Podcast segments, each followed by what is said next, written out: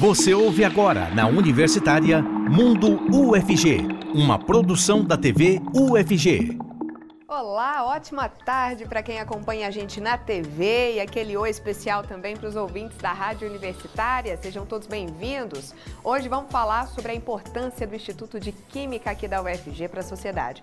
Já são 25 anos de história e contribuição com pesquisas, estudos e serviços prestados. Então a gente vai conhecer pesquisas na área da saúde, da sustentabilidade e muito mais. Também vamos te contar sobre o evento Conexões de Saberes e as novidades do Centro de Genética aqui da UFG. Isso e muito mais a partir de agora.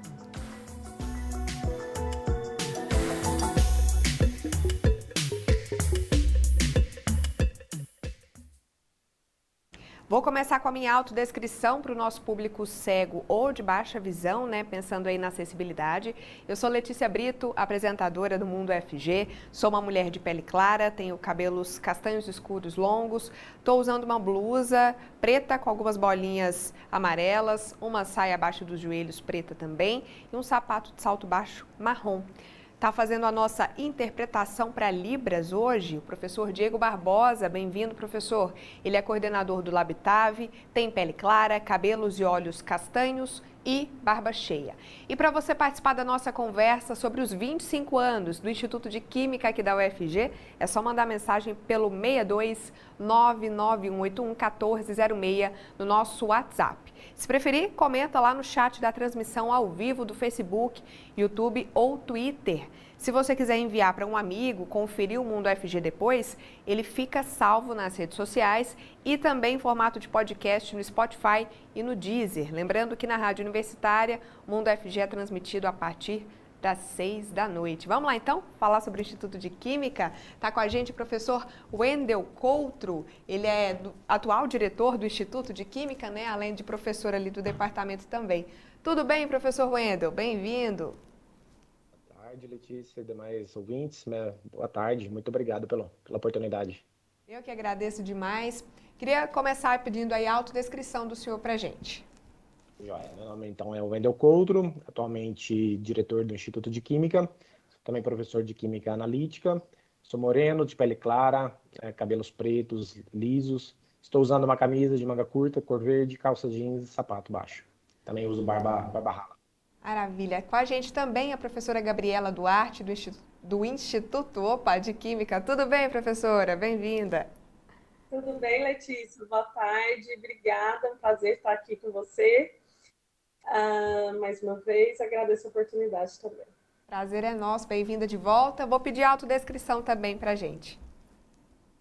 Então, eu sou uma mulher de pele morena, cabelos escuros, lisos, é, um pouco abaixo do ombro. Sou alta, né? Apesar de estar sentada, sou uma mulher alta. Estou usando um, uma blusa estampada, fundo bege, com umas florezinhas azuis. Perfeito. Professor Wendel, 25 anos do Instituto de Química foram ano passado, né? Eu estava lendo, só que as comemorações estão sendo esse ano, acredito que por causa da pandemia, né? Como é que está sendo celebrar essa, é, esses 25 anos? Isso mesmo, Letícia. Então, o Instituto de Química, né? Então, ele nasceu a partir da, do desmembramento do antigo Instituto de Química e Geociências, o IQG, que deu origem ao Instituto de Química e ao Instituto de Estudos Socioambientais, o IESA. Isso aconteceu em 1996, então, de fato, o Instituto completou 25 anos no ano passado.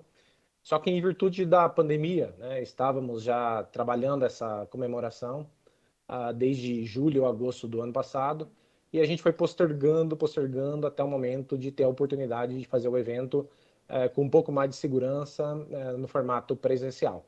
E isso a gente celebrou na última sexta-feira, é, e agora estamos aqui no, no Mundo UFG. Professora Gabriela, o, falando em pandemia, o IQ teve um papel essencial né, para a sociedade nesse período todo. A UFG como um todo fez muitos trabalhos, mas queria te ouvir sobre o nosso teste rápido aqui da universidade. Para quem ainda não conhece, como é que foi desenvolvido, professora? Como é que ele funciona? Então, é, como você disse, a UFG teve um papel global, né? Assim, em todas as áreas, não só o Instituto de Química, mas vários institutos da, da UFG trabalharam bastante nessa pandemia e, e, ajudando a sociedade em várias frentes diferentes, né?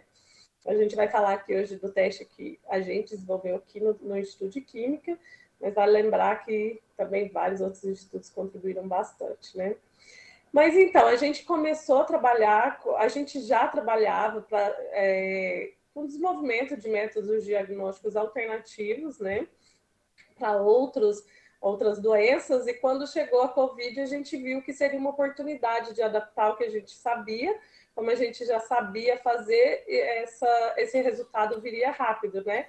Então, a gente rapidamente adaptou ao que, o que a gente já sabia para a Covid, e aí a gente conseguiu, então, entregar para a sociedade, de forma rápida, um teste é, molecular, assim como o PCR, né? É, baseado numa outra tecnologia de amplificação de, de DNA, que é mais rápida e mais barata, e a gente conseguiu, então, desenvolver esse teste, né, validamos ele, e a gente fez transferência de tecnologia para que, que a gente realmente ajudasse a sociedade. Essa transferência, Letícia, vale frisar que ela foi totalmente gratuita para os laboratórios que a receberam. A, é, a intenção era realmente é, difundir e ajudar a testar a população, especialmente naquele momento que a gente ainda não tinha vacinas, e a única forma de controlar mesmo a disseminação do vírus era através da testagem. Então, a testagem era muito importante naquele momento e a gente desenvolveu esse teste baseado em RT-LAMP, um teste sensível, que pode de é, detectar a presença do vírus já no primeiro dia de sintomas do paciente.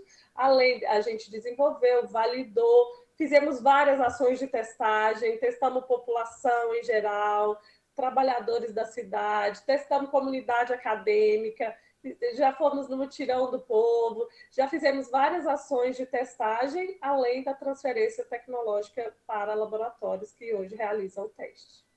Maravilha. O professor Banhandel, quantos cursos tem né, no Instituto de Química quando a gente pensa graduação, pós, ou quantos cursos que o Instituto é, impacta, né, participa e como que é? Atualmente, é, o Instituto de Química tem três cursos de graduação. Então, tem o curso de Química Licenciatura, é, tanto integral quanto noturno.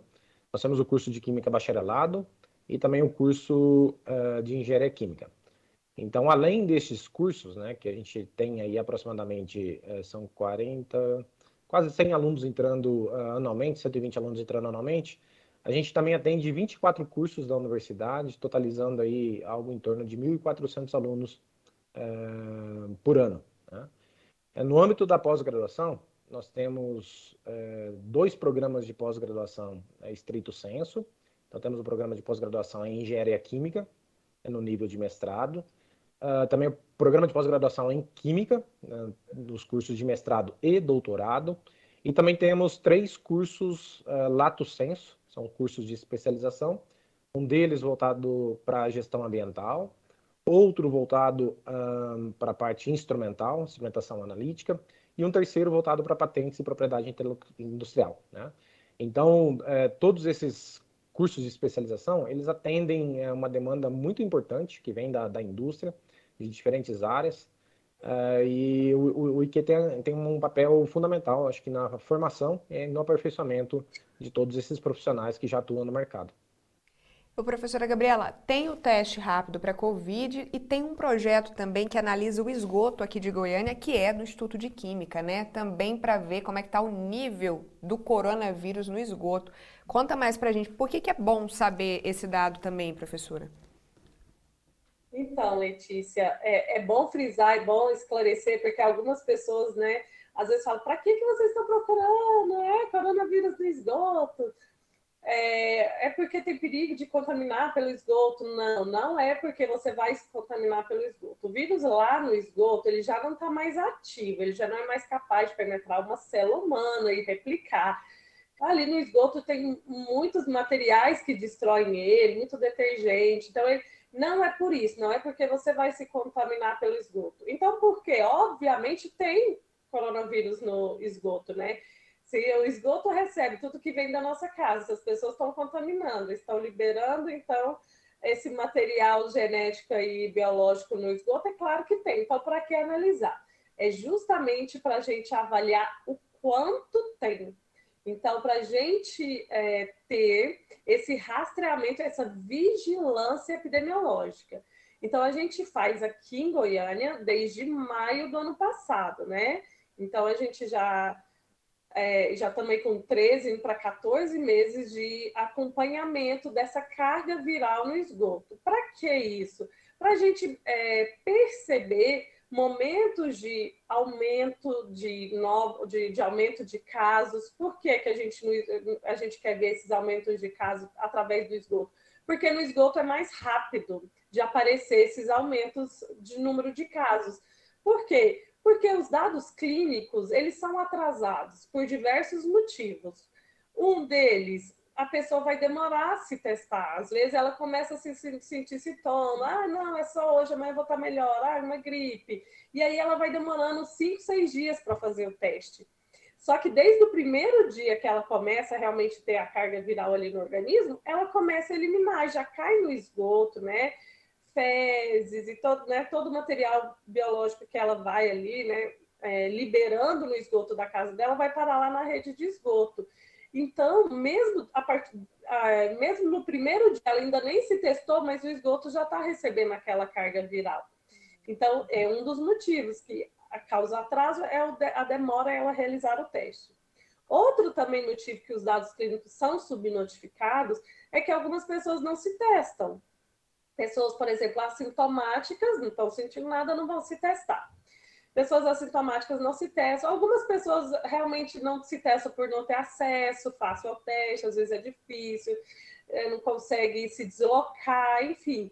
Tudo isso faz com que os testes ah, sejam, os dados clínicos sejam atrasados, subnotificados. Mas o esgoto não, o esgoto não mente, né? O esgoto traz esses dados mais reais. Então, se a gente vai acompanhando semana a semana como que está a carga viral do vírus no esgoto, a gente consegue perceber antes que os dados clínicos mostrem, a gente consegue perceber que, que essa carga viral do, do esgoto aumentou. Para que, que isso serve? Para alerta, alertar a população, alertar os, uh, os órgãos de saúde pública, olha, o número de casos está aumentando, precisa preparar o sistema de saúde.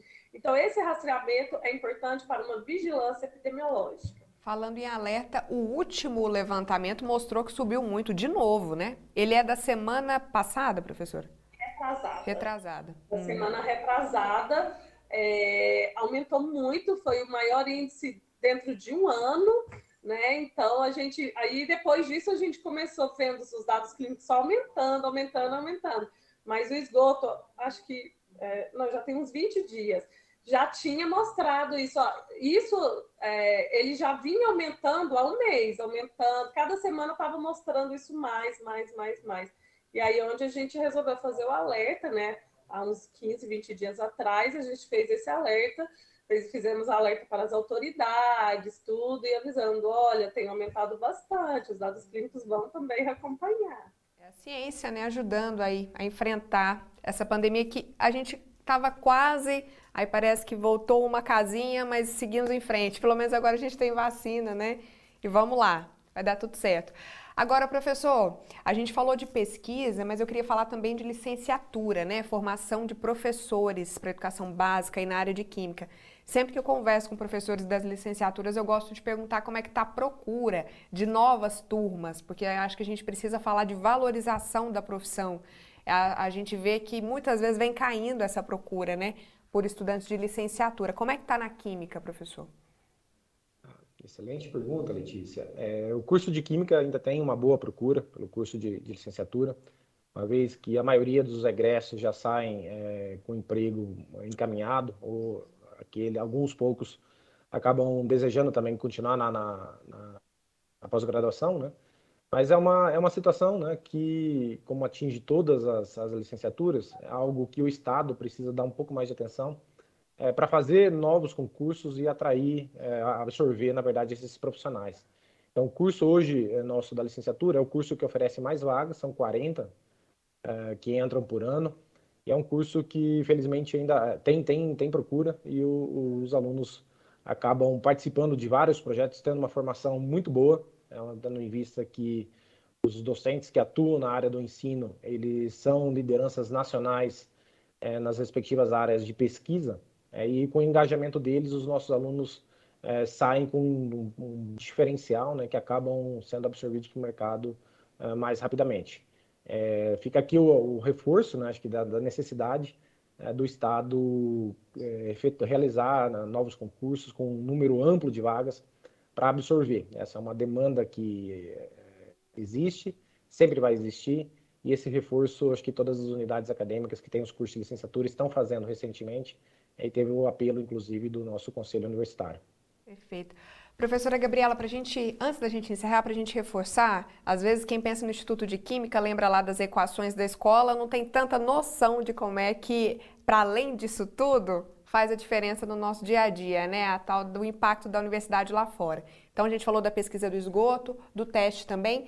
Tudo isso tá, inclusive o teste está no mercado a um preço mais barato, não é isso? Como é que isso chega para as pessoas?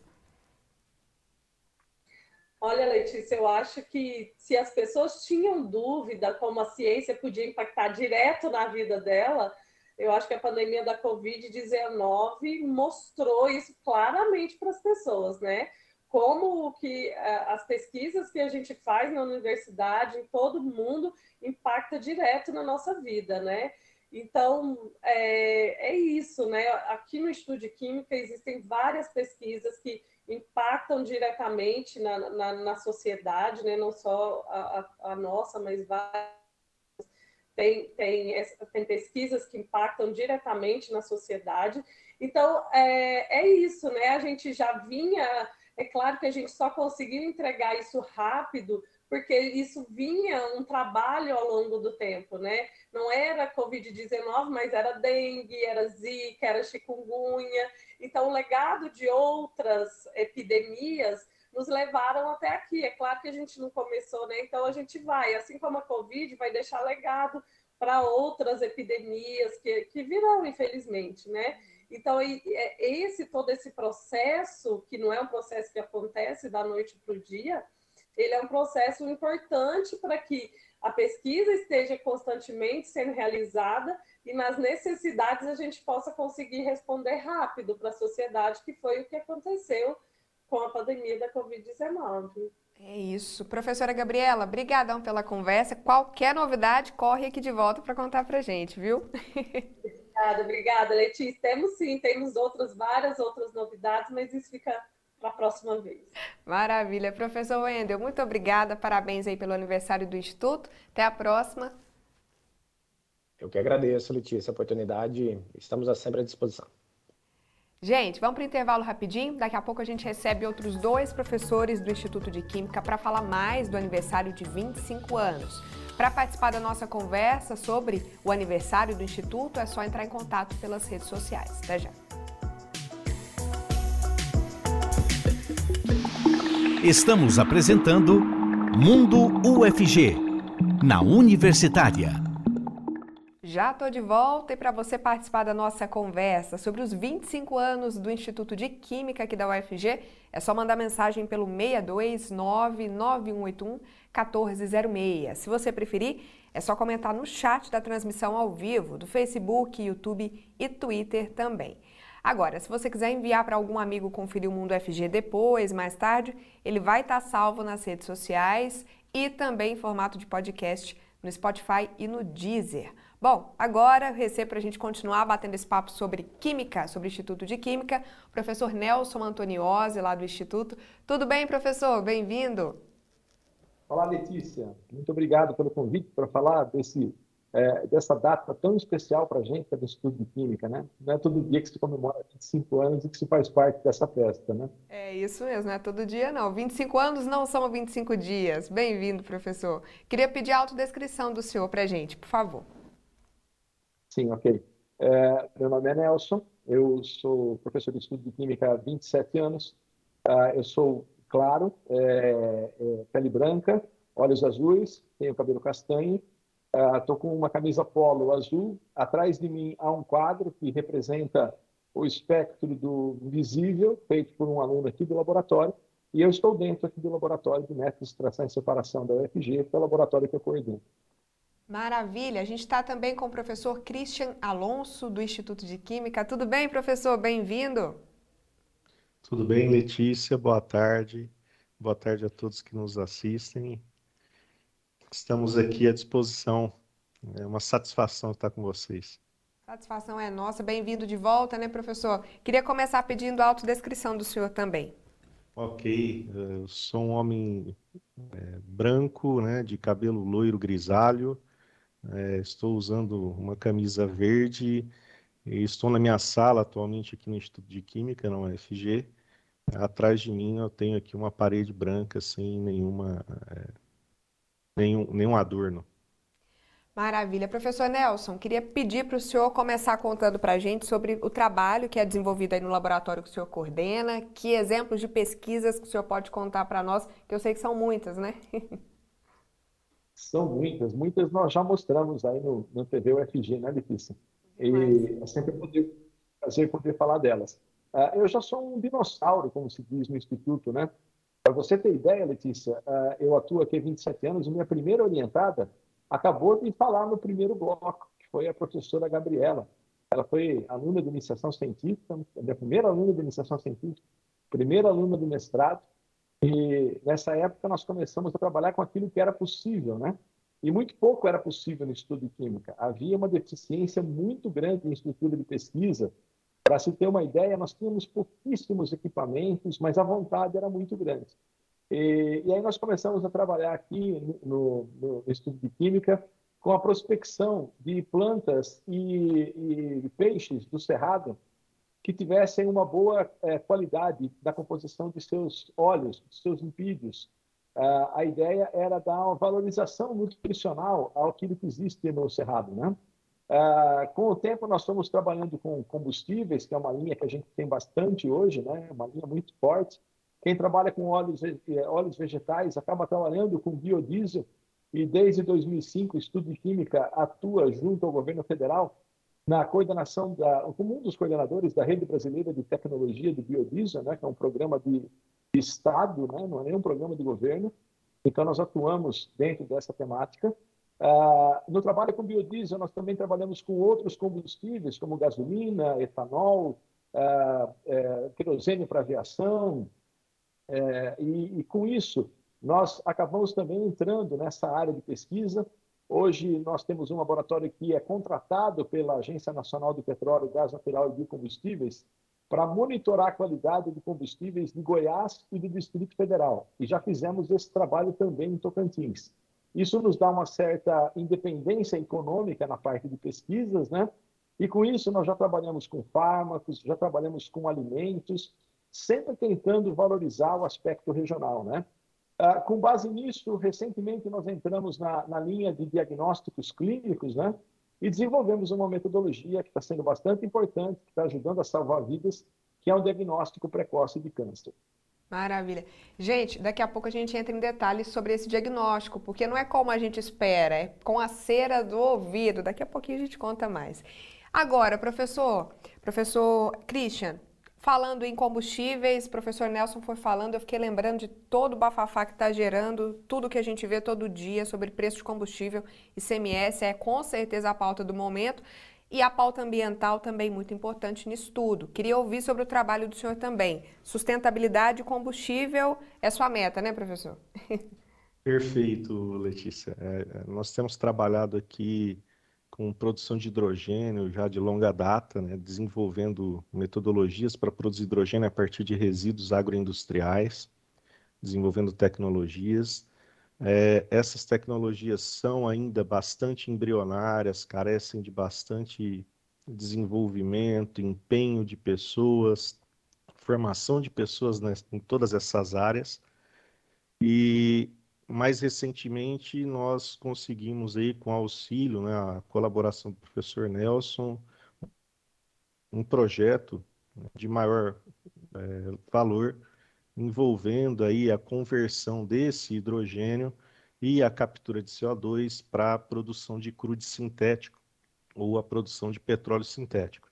Então, essa é uma área que a gente está iniciando a pesquisa no Instituto, mas eu acho que vale a pena é, ressaltar que dentro do Instituto de Química, é, em especial no grupo de Engenharia Química, nós temos pessoas trabalhando muito ligadas à sustentabilidade, ao desenvolvimento de tecnologias alternativas, etanol de segunda geração, conversão de biomassas e resíduos a, a etanol de segunda geração, é, no sentido de reaproveitar resíduos agroindustriais e tentar trazer alguma sustentabilidade, tentar converter isso a combustíveis, é, reaproveitar, é, realizar um reaproveitamento energético desses materiais de, de modo geral.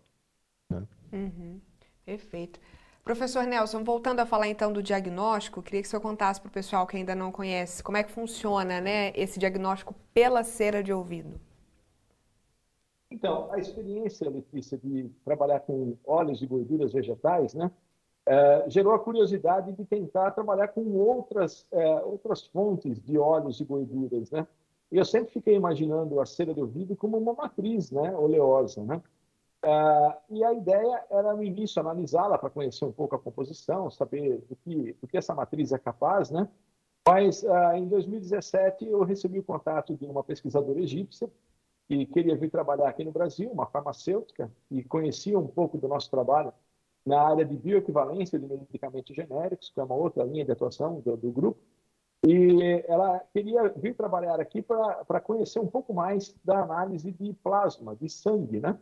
E a, a época eu falei para ela, não, eu, posso até receber você aqui, mas eu não quero que você trabalhe com plasma, eu quero que você trabalhe com cera de ouvido. Imagine a surpresa dela, né? Porque é uma coisa que ninguém imagina, né? O que pode ser feito com cera de ouvido, além de ser retirada por um cotonete e jogada no lixo, né?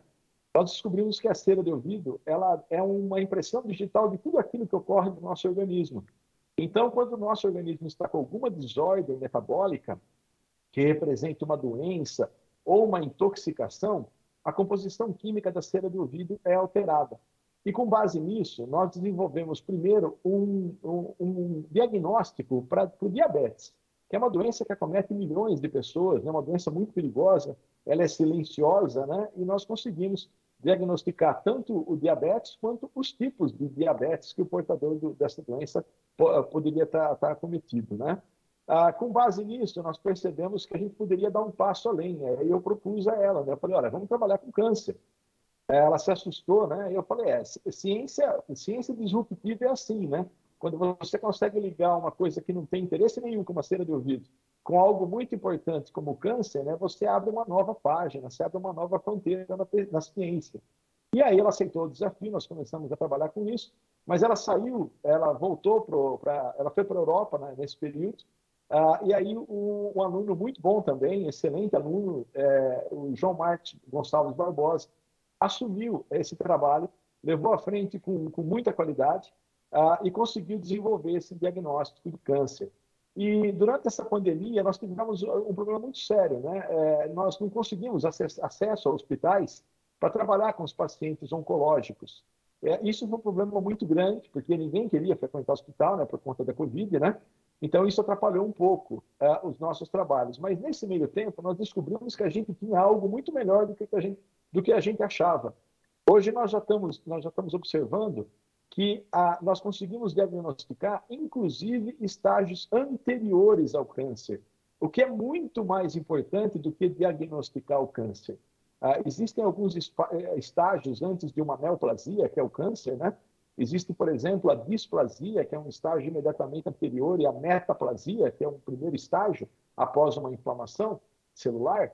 Uh, e nós estamos conseguindo já diagnosticar metaplasias e displasias, o que significa que a gente está conseguindo evitar que, outra, que, que o, o, câncer venha a surgir dentro desse processo, o que é muito mais importante do que diagnosticar o câncer. Quando o câncer já está estabelecido, o, o tratamento já é um pouco mais difícil, mas fica muito mais simplificado quando se consegue diagnosticar esses estágios anteriores. Nós estamos com a colaboração de vários parceiros, né? Ah, aqui o Hospital das Clínicas da UFG, com a doutora Melissa Velino, ah, nós estamos também com a Faculdade de Odontologia, ah, nós temos parceiros fora de Goiás, como o Hospital Amaral Carvalho, de Jaú, nós temos também o, IMEM, que é o Instituto de Medicina Nuclear aqui de Goiânia, trabalhando com a gente, com o doutor, o doutor Omar, que representa o IMEM. Então, nós temos parceiros muito bons que estão nos ajudando a, quem sabe, no futuro bem próximo, já deixar disponível esse, esse teste para a população. Nossa, impressionante, professor. Seria possível ir lá e fazer antes de ter qualquer sinal, antes de ter qualquer suspeita, né? Importantíssimo. Daqui a pouco eu queria saber mais sobre esse caminho do laboratório da faculdade para o hospital, enfim, daqui a pouquinho a gente volta a falar disso. Antes, professor Christian, queria falar de outra relação. Universidade, UFG, outros países, outros institutos lá de fora. Eu sei que essa pesquisa do petróleo, é, do petróleo sintético, ela tem parceria internacional, né? Por que, que isso é importante? Como é que isso coloca o, o nome da UFG na rota internacional aí? Sim, a, a, importância desse projeto, Letícia, é que ele nos permite trazer e desenvolver, a, adequar tecnologias é, que já são de alguma forma exploradas fora do Brasil, adequar isso para o nosso cenário regional e local. O Brasil é um país continental e que exige soluções locais, que exige por uma, um desenvolvimento de soluções mais localizadas, mais regionalizadas. A, a importância do projeto enquanto é, investimento externo, né, isso denota, de certa forma, é que a gente está desenvolvendo é, pesquisa de interesse à sociedade, não só local, regional, mas uma pesquisa que tem interesse no âmbito da sustentabilidade mundial. E, e, nesse projeto a gente tem a felicidade de, de trabalhar com é, um projeto financiado pelo governo alemão e o Ministério de Ciência e Tecnologia via um acordo de cooperação né, dos dois países e ele engloba dois grandes projetos que têm sido desenvolvidos no Brasil, que é o H2 Brasil e o projeto ProQR, que visa a produção de combustíveis sustentáveis é, para a aviação. Né? Então, esses projetos, é, eles passam a integrar, né, a partir desse ano, eles fazem parte de um projeto do governo federal que se chama Combustíveis do Futuro, né, uma política de Estado do, do, do governo federal, que é denominada Combustíveis do Futuro. Mas é, a, a, a, cooperação ela faz uma diferença muito grande no sentido de trazer visibilidade, de demonstrar que o caminho, as rotas que a gente está escolhendo são rotas importantes, são rotas que demonstram algum potencial e que despertam interesse né, por se tratar de tecnologias que ou, ou de técnicas que é, para a Alemanha, por exemplo, eh, eles ainda não, não haviam atentado para trabalhar é, essa rota. Né? Então, a gente, a gente fica muito feliz que isso esteja acontecendo. Eu aproveito aqui, e se é que você me permite, né, agradecer, eu agradeço pessoalmente ao Nelson, porque o Nelson é quem abriu as portas para que isso tudo acontecesse. Né? Foi um, um convênio, o, pessoal, o Nelson faz parte da rede de biodiesel, o pessoal conhece o Nelson de longa data, o trabalho, a seriedade que ele desenvolve é, nesses trabalhos dele, é, faz parte dessa rede do biodiesel e através dessa rede houve o convite ao Nelson. O Nelson lembrou do meu trabalho aqui no IQ e a minha inserção em todo esse, esse espectro aconteceu via a, a interseção do Nelson. Então, aqui no IQ a gente é, muitas vezes, né, o, o conhecimento do trabalho do colega ajuda a gente a reposicionar ou a posicionar algumas atividades no sentido da gente conseguir avançar de modo mais coeso, no sentido de desenvolver pesquisas de maior atra... que gerem maior atração né, ao mercado externo, ao, aos investidores e assim por diante. Parceria, né? Muito bom. Perfeito. Ô, professor Nelson, para a gente encerrar o nosso papo, infelizmente o tempo está acabando, como é que funciona esse caminho daqui da universidade para a sociedade, para chegar a esse teste aí do câncer, por exemplo, pela cera de ouvido? Qual que é o passo a passo? É, Letícia, não é um caminho simples, né? Uhum. Uh, a gente precisa validar o processo, né? ter certeza de qual é o seu grau de certeza para não, não deixar uma pessoa achando que está com uma, uma doença e ela não está com essa doença, entendeu? Então, você tem que saber qual é a, a incerteza do seu método, isso é uma coisa que nós estamos trabalhando para conhecer. Uh, e a ideia é tentar deixar isso de forma uh, gratuita para a população, uh, deixando isso disponível no SUS, né? logicamente, isso pode ser, inclusive, uma fonte de renda para as universidades que puderem implantar essa metodologia que a gente está desenvolvendo e que a gente tem intenção de repassar para as instituições eh, de ensino superior, né? as públicas principalmente, né? para que elas possam eh, ofertar isso a custos bem baixos para a população. O câncer é uma doença que só em 2019 fez com que o Brasil gastasse 68 bilhões de reais. E isso são custos associados a tratamento, a pagamentos de pensões, a pagamentos de aposentadorias, a perdas de qualidade do trabalho por quem sofre com câncer. Então, é um recurso muito grande que o Brasil perde. Imagina se a gente levar isso para o mundo todo, né? O mundo todo perde muito dinheiro com câncer e o que a gente espera é que isso não tenha muitos entraves, né? que a gente tenha a colaboração é, dos setores que estão associados a esse trabalho e também do governo federal, coisa que até então nós não tivemos, né? É, do governo federal, tá, dos parceiros, sim, a gente tem muita colaboração. Parceria é importante, né? E o professor Cristian está aí para mostrar isso. A gente, depois de 27 anos no, no Instituto, a gente tem que começar a ensinar aos outros, né? Quais são os caminhos das pedras, né? mas a gente ensina quem tem potencial, né? quem a gente sabe que, que vai dar conta do recado. E a gente espera, né? eu espero, o grupo todo que trabalha com esse ensaio, né? É, espera que no futuro bem próximo a gente consiga vencer esses entraves e disponibilizar esse ensaio que não vai ser só para câncer. Esse ensaio ele vai servir para diagnosticar o diabetes. Nós estamos também trabalhando com uma outra doença que é muito comum aqui no interior de Goiás, que é o xeroderma pigmentoso. Nós estamos trabalhando também com Parkinson, Alzheimer e também o câncer. Então, a ideia é que você, com uma simples amostra de cera do ouvido, você tenha a ideia se você está com, com, qualquer uma dessas doenças.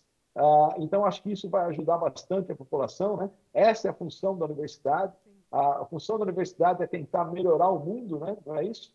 E é com o nosso trabalho que a gente tenta fazer isso. E a gente agradece a divulgação da TV UFG por tudo aquilo que a gente está fazendo. Ou a gente que agradece demais, uma honra conversar com feras desse jeito. Brigadão, professor Nelson. Um abraço, viu? Até a próxima.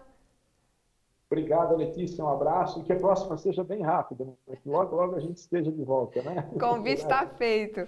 Professor Christian, muito obrigada também. Até daqui a pouquinho, hein? Até a próxima. Tá ok. Um abraço, gente.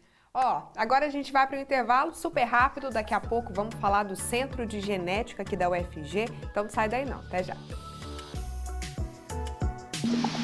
Estamos apresentando Mundo UFG, na Universitária. Estamos de volta e vamos falar agora sobre o Conexões de Saberes na Engenharia. Caminhos para uma sociedade sustentável. É uma série de encontros online. Tem amanhã, ó, dia 30, então vamos saber os detalhes agora com o Getúlio Antero Júnior, professor da Escola de Engenharia Elétrica, Mecânica e de Computação aqui da UFG. Professor se autodescreve como um homem branco, de cabelos negros lisos. Atrás dele tem um aparador com alguns livros aí, né? Tudo certinho, professor? Bem-vindo. Boa tarde. Obrigado pelo convite. Eu que agradeço demais. Professor, como é que funciona? Qual que é o objetivo do, desse evento, do Conexões? Então, nós temos o um projeto de extensão Conexões de Saberes na engenharia, né? Caminhos para uma sociedade sustentável. É uma série de eventos online, né, de conexões de saberes que nós estamos realizando, né? Nós estamos indo para o nosso último evento amanhã.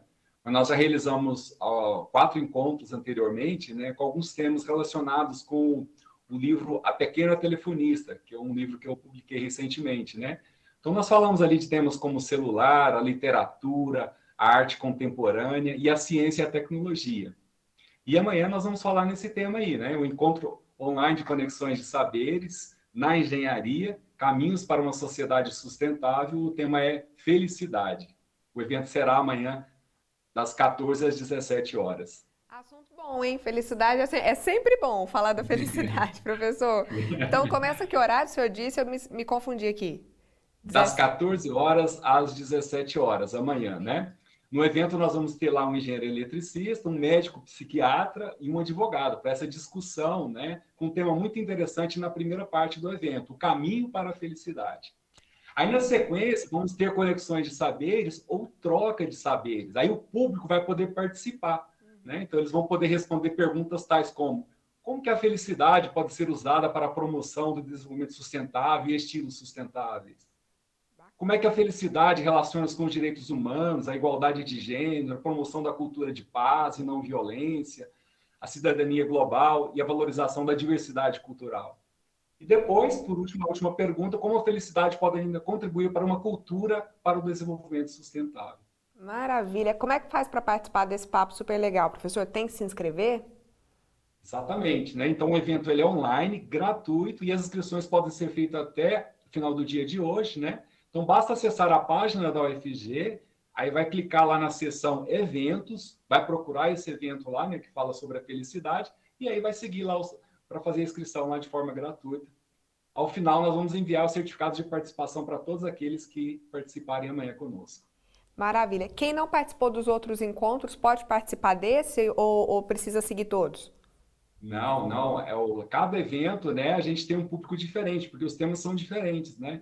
Então, a gente tem pessoas participando do Brasil todo, né? Porque o evento é online, então abre a possibilidade até para outras pessoas de fora participarem. Né? Então, é conforme o interesse das pessoas. O evento é aberto amplamente para todos aqueles que desejarem discutir amanhã esse tema muito interessante sobre a felicidade. Maravilha. Professor, muito obrigada, viu? Ótimo evento aí amanhã. Até a próxima.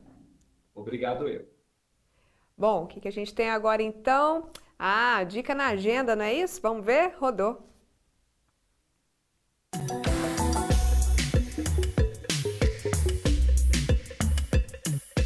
Olá, tudo bem? O meu nome é Isabela Lima e começa agora mais um Agenda UFG. Aqui você fica por dentro dos eventos e serviços da universidade. Eu sou uma jovem mulher branca com os meus cabelos castanhos cacheados na altura dos meus ombros e estou em um dos corredores de um prédio do UFG com janelas de vidro dos dois lados. E no dia 30 de junho acontece mais um encontro do projeto Conexões de Saberes na Engenharia, Caminho Sustentável. E dessa vez o encontro fala sobre a felicidade. Para participar é necessário realizar a sua inscrição pelo QR Code ou pelo site oficial da UFG. Participe! E nesta quarta-feira, o programa da Rádio Universitária UFG com você recebe o projeto Plantas Alimentícias Não Convencionais. A abordagem é sobre as potencialidades e os benefícios nutricionais para a sociedade. Você pode acompanhar o programa pelo canal 870M do seu rádio, mas se você não tem um rádio, não se preocupa. Também é possível acompanhar toda a programação da Rádio Universitária pelo site radio.ufg.br ou pelo aplicativo MinUFG.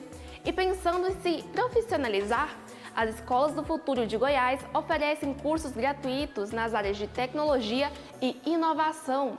Os cursos possuem certificados pelo UFG e podem te ajudar a ter um destaque maior no mercado de trabalho. Para saber mais, é no site efg.org.br. E por hoje foi isso, espero que você aproveite, continue acompanhando a nossa programação aqui na TV UFG e até uma próxima!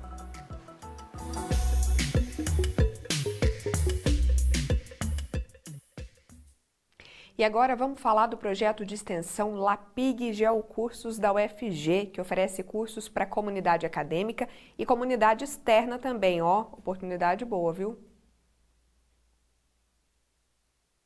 Você já pensou em fazer algum curso na área da geotecnologia? Essa é uma área de investigação que busca soluções para o setor produtivo por meio da geolocalização o projeto de extensão Lapig Geocursos, da UFG, oferece cursos de curta duração para a comunidade acadêmica e externa. O investimento financeiro no curso varia para profissionais e estudantes. A carga horária é de 16 horas semanais, divididas em dois dias na semana, sextas e sábados. Para saber mais, acesse o site lapig.iesa.ufg.br ou entre em contato pelo e-mail lapgeocursos.gmail.com. E recentemente a UFG inaugurou o Centro de Genética Humana do Instituto de Ciências Biológicas. Interessante, né? A gente vai conferir mais detalhes na matéria do Gustavo Soares e do Fernando Braz. O processo de criação do Centro de Genética Humana começou em 2013 e envolveu membros da universidade e um deputado federal, que contribuiu para a construção do local por meio de uma emenda parlamentar. A coordenadora do centro, Rosângela Rattori, relembrou o desenvolvimento do espaço. Na realidade, ele era para ser muito maior do que é. Nós temos em construção apenas um bloco do que seria o projeto inicial. Era um projeto audacioso, um prédio sustentável e, sim, abrangia um, inúmeras áreas dentro da genética, não só diagnóstico. Mas, assim, a situação do país, a SUS, foi muito difícil. Então, nós enxugamos o projeto, nós uh, transformamos a estrutura funcional em um, apenas um dos blocos. O Centro de Genética Humana do Instituto de Ciências Biológicas da UFG tem como objetivo assumir um atendimento humanizado, voltado para os portadores de patologias genéticas. Nós temos mais de 7 milhões de habitantes e nós não temos ah, assim laboratórios suficientes para atender a demanda dessa população. Então, ah, nós vamos de encontro a isso. Assim que nós obtivermos as licenças e o credenciamento, nós vamos devolver à população todo investimento de dinheiro público que foi investido neste empreendimento. Então, assim, e não é só diagnóstico, não é só dar resultados, é um tratamento humanizado. Atualmente, o centro trabalha com pesquisas sobre infertilidade masculina, aborto de repetição e malformações congênitas. Uma das vantagens do espaço é a possibilidade de acompanhar os resultados das análises, diz a professora Nádia Bergamo. Esses resultados eles são extremamente importantes e essenciais para que o médico realize um bom é, aconselhamento genético, um bom atendimento ao paciente, é um atendimento mais personalizado e, consequentemente, o paciente ele vai ter né, esse retorno participando da pesquisa. Ele terá esse exame diagnóstico para ele em si. No local também são desenvolvidas pesquisas na área oncológica e realiza diagnóstico molecular de sarcomas e câncer de mama, ovário e próstata. Essa pesquisa ela vem com o intuito de, do diagnóstico, né, ter um rastreamento genético, é, os genes responsáveis pelo desenvolvimento de cânceres familiar, hereditário. Então, é, os, os, os, médicos oncologistas encaminham até o centro de genética esses pacientes, eles são convidados a participar dessa pesquisa. Nessa triagem inicial, eles são convidados, a gente, a gente é, passa toda a etapa da pesquisa e aí ele, ele tendo o aceite da pesquisa, faz parte, então coleta o sangue e essas amostras então passam pela triagem de painéis genéticos associados a cânceres hereditários. E se você quiser ver ou rever qualquer episódio do Mundo FG, é só procurar o nosso canal no YouTube. Lá a gente faz a transmissão ao vivo e deixa todos os programas disponíveis também. Agora, se você quiser sugerir alguma pauta para gente, trazer aqui ao Mundo FG, bater um papo, entre em contato pelo nosso WhatsApp, é o 6299181 1406. Aproveita, já baixa o nosso aplicativo também, porque nele você assiste a programação ao vivo e pode nos mandar mensagem. Nossos episódios também ficam disponíveis no formato podcast, no Deezer e Spotify. Lembrando que a partir dessa semana estamos também na Rádio Universitária a partir das seis da noite. Eu fico por aqui, muitíssimo obrigada pela sua companhia. Amanhã a gente está de volta, te acompanhando no início da tarde, uma hora aqui na TV, em ponto, e no fim do dia, seis da noite na rádio. Até lá! Você ouviu na Universitária Mundo UFG, uma produção da TV UFG.